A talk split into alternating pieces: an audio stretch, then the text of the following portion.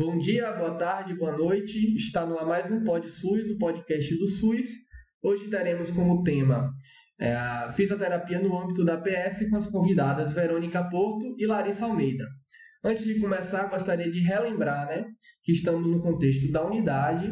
O Pod SUS ele é realizado é, na unidade em que estamos né, alocados e estamos é, dispostos né, a interferências, a ruídos. Né? Infelizmente, isso a gente não consegue controlar.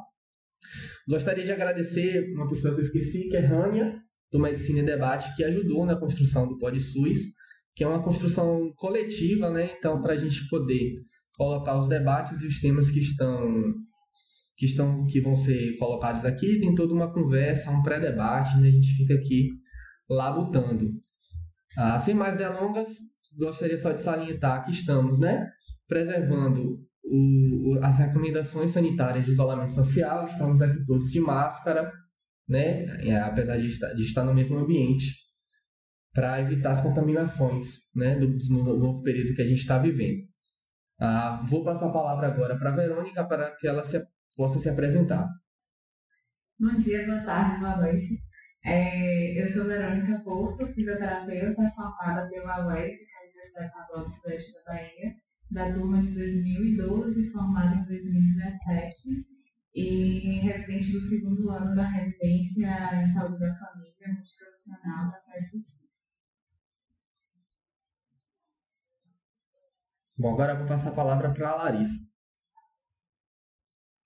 Bom dia, boa tarde, boa noite. Eu me chamo Larissa Almeida, fisioterapeuta, graduada pela Universidade do Estado da Bahia, UNEP, é, ingressa da turma de 2003.1 e egressa no ano de 2020, igualmente residente do programa FESP, Fiocruz de Saúde da Família, é, contemplando o NASF, né, no Campeonato de Saúde da Família, como residente do primeiro ano. Maravilha, meninas, agradeço muito a disponibilidade. É, e aí, para a gente começar o debate, nada melhor do que a gente começar fazendo uma introdução mesmo sobre a fisioterapia, como ela se firmou como profissão de saúde, né? É, e como ela foi se, se, se esgoelando mesmo, né? Pelos, pelos caminhos do SUS. Bem, a fisioterapia tem uma longa trajetória, né?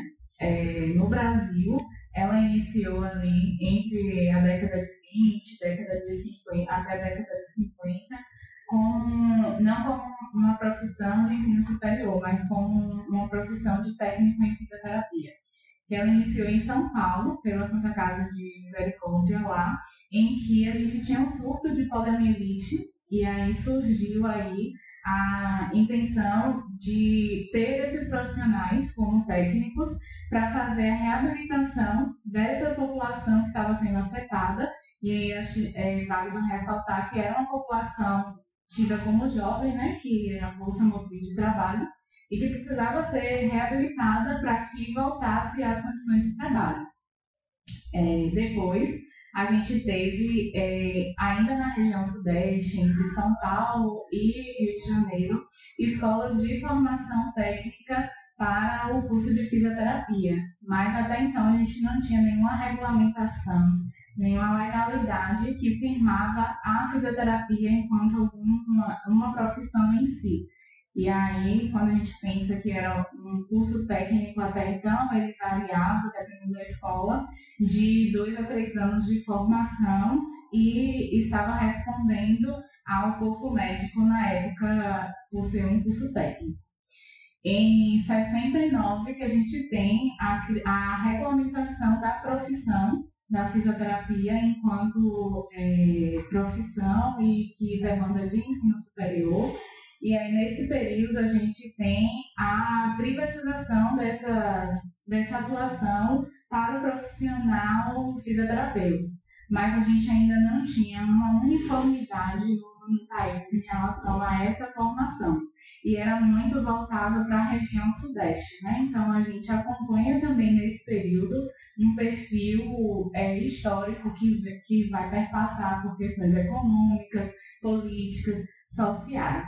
E aí a gente vê o perfil epidemiológico da época, por exemplo, que a gente tinha muitas doenças emergentes, né, infecto-contagiosas, poliomielite, malária, doença de Chagas, que tornava a população adoecida e que com a criação da profissão na década de 60 a gente já estava sob regime militar. Então a gente percebe que houve uma, uma projeção da, da formação, muito pelo intuito da privatização do serviço, né? porque o serviço ainda a gente não tinha criação do SUS, então a saúde era algo privado e que depois, quando a gente começa a ver uma luta com a criação do Conselho de Fisioterapia, né, o COFITO, que é o federal, e os CREFITOS, que são os conselhos regionais, eles estão muito, eles foram criados muito mais numa perspectiva de é, fiscalização da atuação do profissional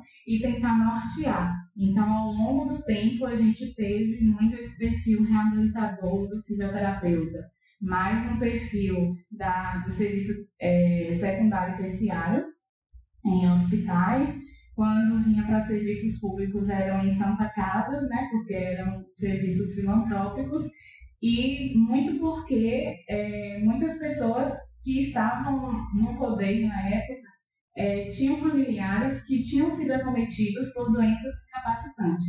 Então, a busca da regulamentação da profissão e esse desenvolvimento foi muito baseado em interesses próprios, né? não baseado em um perfil de pensar na população como um geral, né? da população que a gente acredita que precisa mesmo.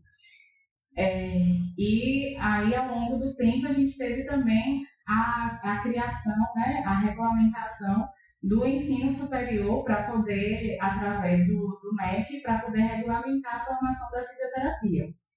Nessa perspectiva, a gente ainda tinha muito perfil reabilitador e muito voltado para a questão do corpo físico, né? Então, uma abordagem muito individual, ainda não coletiva com o passar do tempo, e aqui a gente já considera, né, os, os anos, já entrando nos anos 2000, a gente tem uma mudança política importante, né, e vale ressaltar que lá no, na década de 80 a gente tem a criação do SUS, né, a gente teve um marco importante da oitava Conferência de Saúde Nacional, que a fisioterapia ela não teve uma abordagem importante nesse período. E aí a gente identifica dois problemas.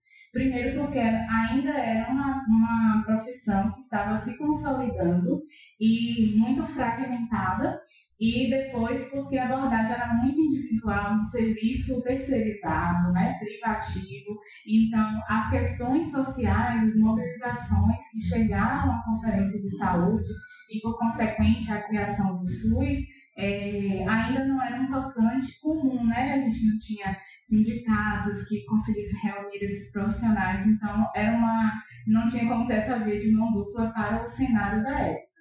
Quando a gente chega já nos anos 2000, que a gente vê uma disseminação do ensino superior para diversas regiões do país, principalmente norte e nordeste, que era mais raro, né, a gente ter esse acesso à, à educação ao ensino superior, e com um governo que é, incentivou para que a população tivesse acesso à educação, ao ensino superior. A gente viu um incentivo para as instituições públicas de ensino superior, mas em contrapartida a gente também tinha um incentivo de instituições privadas, né?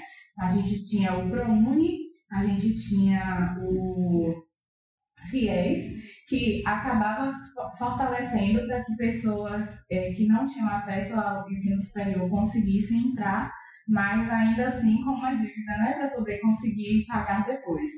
E aí a gente vê também, né, na década de ali nos anos 2000 e, e ainda a gente percebe que há uma mudança no, perfil de da grade curricular. Então a gente passa a ver a fisioterapia, é a formação da fisioterapia é, numa visão generalista, em que o fisioterapeuta precisava ter um conhecimento generalista, considerando o indivíduo como um todo e considerando as condições psicossociais, as condições de vida que iriam imperar sobre, sobre a, as condições de saúde daquele indivíduo.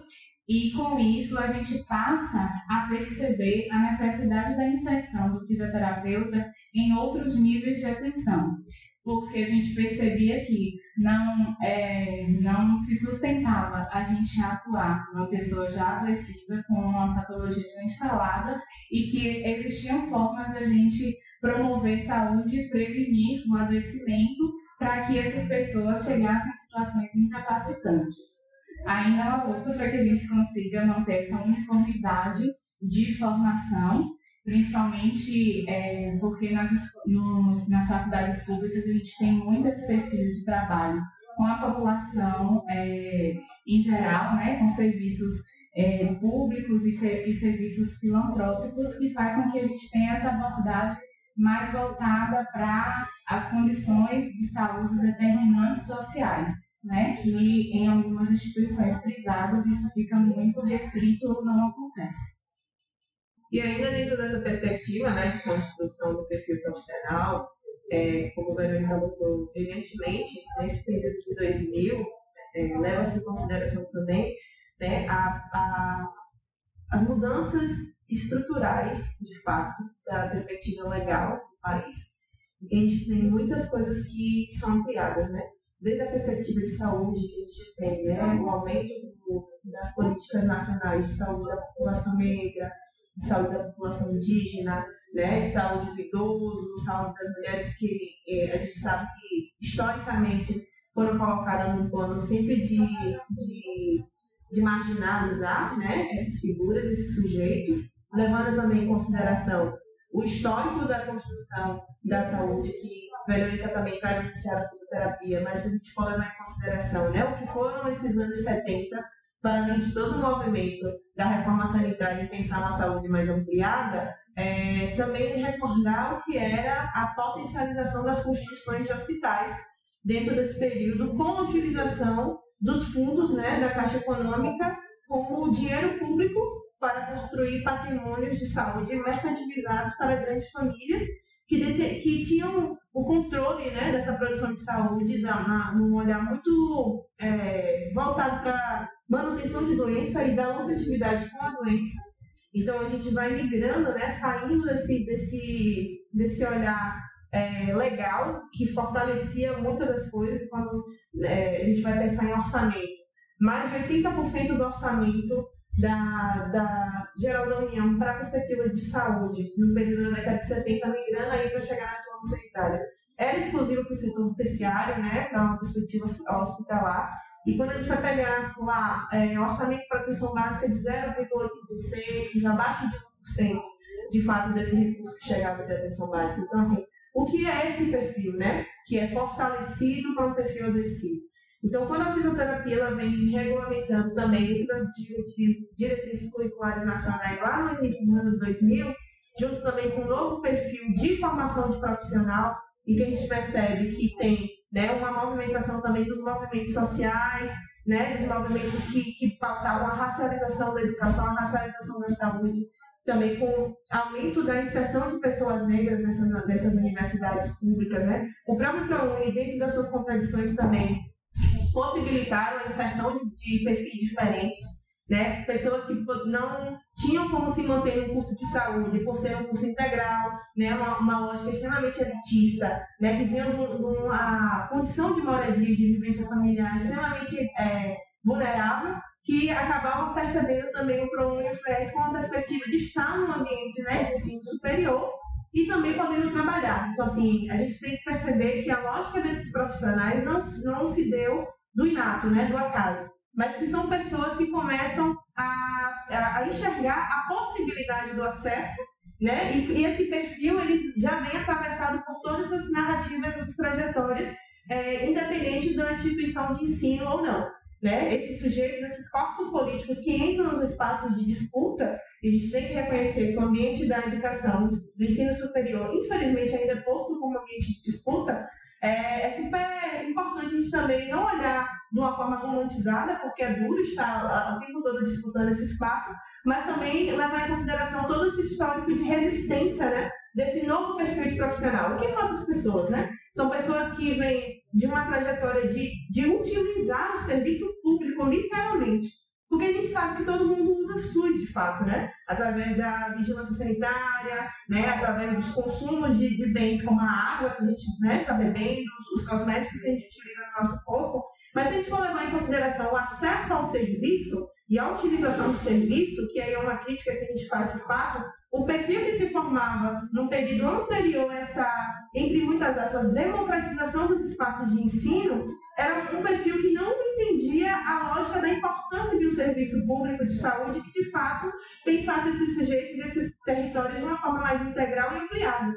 Né? Porque provavelmente era um perfil de pessoas que utilizavam o serviço privado também. Então, vinha também de um consumo de saúde privada né, utilizava o espaço público ou privado de formação e mesmo que estivesse no espaço, no espaço público de, de atenção básica, de hospital público, ainda é, reafirmava e ratificava um olhar muito hegemônico, muito flexineriano para pensar um corpo, né, um corpo voltado para uma perspectiva de cuidado muito privado, né, muito individualizado, né, muito dentro de um, de um olhar é, que projeta a doença, o, o, um fisioterapeuta que enxerga um joelho não uma pessoa que tem toda uma trajetória de uma, de uma atividade laboral inadequada, né, de uma condição de vulnerabilidade que coloca o corpo dela numa agressão maior, né, as condições de saúde e de doença, numa lógica territorial. Então, são, são esses sujeitos, esses novos profissionais de saúde, que chegam nesse serviço também entendendo a importância de fazer a manutenção desses serviços, né? Levando em consideração toda essa, essa mobilização que a gente tem. Então, com a, a lei de cotas, que a gente sabe que também foi uma disputa muito grande, né, levando em consideração o histórico do nosso país, a dívida que esse país tem com as, com, as pessoas de um modo geral, não só a população negra, mas a população indígena, as mulheres, né, os nordestinos como um todo, é, levando em consideração também a, a, as, as resistências que foram construídas para que a gente tivesse aqui, de fato, eu, Verônica e Luan, enquanto profissionais negros, né, é, também estar produzindo saúde com um olhar também racializado. Né? Porque a gente sabe que muitas das vezes a gente é colocado no território que as pessoas não percebem as minúcias e as nuances, as nuances das violências que atravessam esses corpos que chegam até, até nós para a necessidade de uma assistência. Né? Então, assim, esse perfil do fisioterapeuta, ele também está associado a essa mudança é, a gente sabe que é uma mudança lenta, mas que é extremamente importante, né, de referências que a gente foi possibilitada construir, né, de pessoas que usam o serviço, estão no serviço prestando uma assistência muito mais humanizada, muito mais cuidadosa, muito mais ampliada, também levando em consideração né, a manifestação desse corpo político, né? Um profissional que vem de uma trajetória de uso, que está com aquele jaleco ou não, e que está ali simbolizando também as possibilidades de acesso. Então é super importante levar em consideração também que é, a saúde pública, é, no período da, dos anos 2000, né, a gente não vai pegar esse recorte atual, que a gente sabe que a gente tem muitos, muitos problemas à nossa frente, né, para além da pandemia, mas também os problemas de, de subfinanciamento da saúde pública, os ataques que a atenção básica tem sofrido, mas principalmente no perfil do profissional fisioterapeuta que a gente tem acessado hoje, é um profissional que enxerga de forma ampliada porque viveu com a importância de entender que o seu corpo tem que ser visto de uma forma ampliada também. Então, acho que é super importante ratificar esse, essa perspectiva política também dentro da saúde pública. Bom, depois desse maravilhoso histórico, né, sobre a não só a fisioterapia, mas também sobre um pouco do SUS, da formação na universidade e, inclusive, até nosso, da nossa construção enquanto sociedade civil, né? É, o que é essa ampliação dessa visão a partir da inserção né, de novas pessoas em novos contextos, em novos cenários, impactou né, na, na formação do SUS mesmo, né, na, sua, na sua construção, desde lá da oitava conferência, e impactou também na construção da APS e, inclusive, na, na inserção da fisioterapia no, do, é, no NASF. Bem, antes da criação do SUS, a gente tinha uma saúde restrita às pessoas que tinham condições de custear essa, essa, o acesso à saúde e muito no perfil de após a instalação do adoecimento e muito vinculado à população que trabalhava, né? A gente tem o INAMPS e o INPS que estava associado aí às pessoas que tinham trabalho regulamentado, né? Que tinham acesso para poder financiar os custos da saúde também voltadas para o adoecimento. Quando a gente tem a criação do SUS, a gente passa a ter um, uma política pública de saúde que garante que a, já reconhece a saúde não apenas como ausência da doença, mas considera os determinantes e condicionantes que vão imperar nessas condições de saúde. E também torna a saúde no acesso universal, sendo que todas as pessoas têm direito à, à saúde, e aí, como o Lari trouxe muito bem, todas as pessoas utilizam o SUS, reconhecendo ou não, é, acessam a, aos serviços de saúde, direto ou indiretamente, e também se torna um dever do Estado. Quando a gente pensa na formação, né, quando a gente foi falar sobre essa mudança aí dos anos 2000 da grade curricular, que o profissional ele precisou ter uma abordagem mais é, generalista e uma sensibilidade e muito pela inserção do perfil de profissionais que, como Larissa trouxe, participam da saúde pública há muito tempo. E a gente consegue perceber que é, esse perfil começou a mudar quando a gente identificou que a gente não a gente não teria bons resultados fazendo uma abordagem individual do sujeito. A gente teria bons resultados fazendo uma abordagem coletiva da população. Porque quando a gente fala de condicionantes e determinantes de saúde, a gente consegue identificar que as populações são indivíduos diferentes que vão estar cometidos de condições muito parecidas, muito relacionadas ao trabalho, relacionadas às convivências, às relações que são estabelecidas. Então, quando a gente passa a identificar que existem fatores que determinam esse processo de, de saúde e doença do indivíduo e que existem formas da gente intervir antes que eles aconteçam, isso faz com que a gente perceba que a nossa atuação individual, por mais excelente técnica e formação, a gente consegue é, garantir com que a gente venha promover e prevenir mais do que reabilitar, para que a reabilitação venha como uma situação de, em que a gente não teve outras alternativas para impedir que isso acontecesse, que ocorreu por fatores externos que a gente não poderia ter realizado.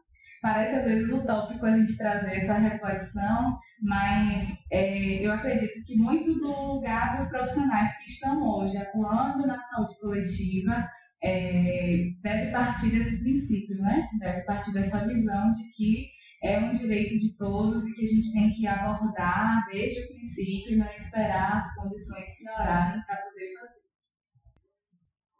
Leva também em consideração o histórico dos profissionais intelectuais que é, pautaram essa disputa da mudança do, do que é saúde no Brasil, né?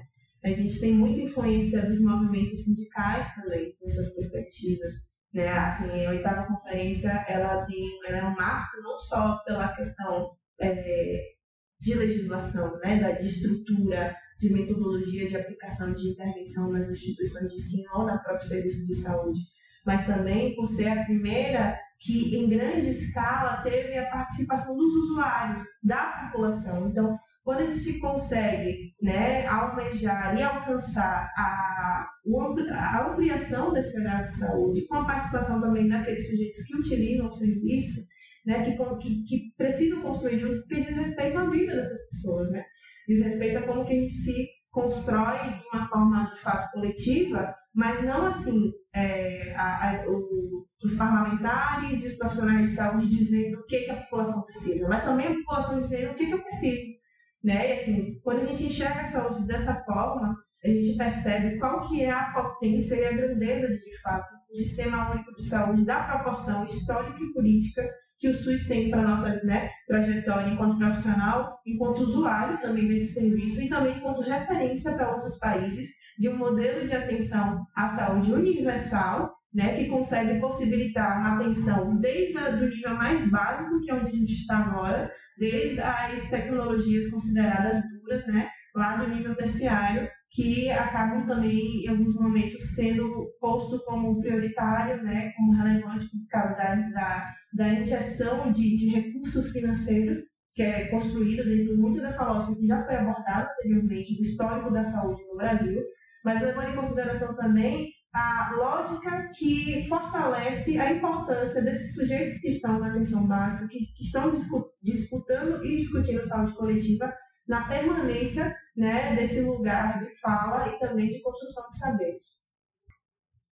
Nesse processo que a gente tem, né, depois da formação do SUS, as, as portarias que foram orientando, a gente também consegue perceber que houve uma mudança nas questões de financiamento né, da saúde e a questão da descentralização, porque antes o Ministério da Saúde não era é, exclusivo, ele estava muito associado ao Ministério da Educação. Quando houve essa dissociação, a gente tem um ministério que está desestruturado e que não tem condições de dar suporte a essas situações. E quando a gente pensa na regionalização, na descentralização, a gente está levando em consideração que a gente tem um país com dimensões continentais, que as, os, as condições de saúde e de adoecimento por região vão imperar pela cultura da região, pela, pelas formas de trabalho daquela população, pelo, pelo, pela injeção financeira, né, a força de trabalho que está produzindo.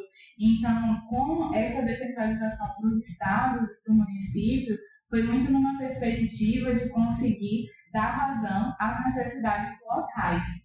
Mas a gente sabe que, infelizmente, né, a gente tem essa questão de subfinanciamento, a gente tem as questões de visualização da saúde enquanto uma moeda de troca. Né? A gente tem muito essa questão ainda de uma, um voto de cabeça, né? Então a gente eu troco o seu voto por, um, por uma consulta, por um exame, por algo aqui que a gente vai acessar e que vai resolver pontualmente se resolver a condição de saúde, né? Então a gente também tem uma população que é, não é culpa da população também quando se sujeita a essas situações, pelo próprio histórico da população de não reconhecer várias questões que são direitos, né? E a gente, quando acessa outros lugares, que são lugares de privilégio, quando a gente acessa a, o ensino superior, principalmente, a gente passa a ter uma dimensão completamente diferente daquela que é passada para a gente pelos próprios governantes, pelos próprios serviços de saúde, do que é nosso direito e do que é dever do Estado, o Estado aqui não só é, como a nível nacional, mas a nível estadual e local, como municipal, né? E assim também, entre algumas aspas, fica mais fácil identificar porque os grandes centros urbanos têm tanto é, possibilidade de acesso a níveis diferentes de saúde, levando em consideração os municípios menores ou os estados considerados menos relevantes para a manutenção econômica do país. Né? E assim, se a gente for pegar o histórico da, da, dos, das construções históricas do, do, dos grandes centros, né? considerados de importância e de relevância para a produção de tecnologias e afins, a gente percebe que muitas das vezes também está associado a uma lógica voltada para a rentabilidade, né? É muito bom ter muitas possibilidades de acesso a serviços nos lugares em que tem muitos centros industriais, muitos polos de fábricas, né? Associado sempre a essa lógica assim de manutenção não da vida das pessoas, mas manutenção de uma mão de obra que é explorada e que também não tem o direito de adoecer. Então é importante que naqueles lugares tenha a grande viabilidade de acessos para a manutenção daquela ferramenta e não daquela pessoa. Bom, o papo está excelente, né? A gente já tem um tempinho de discussão, considerando que a gente ainda tem muito tema, né? A se debruçar, esmiuçar. A gente vai dividir esse episódio em dois blocos, né? Então, esse foi o primeiro bloco de contextualização, histórico. É, e agora, e o próximo bloco, a gente vai falar um pouco mais sobre as perspectivas práticas, né? Os, os, os entraves e as perspectivas futuras, né? Da, da fisioterapia no NASCE. Beleza? A gente se vê no próximo bloco.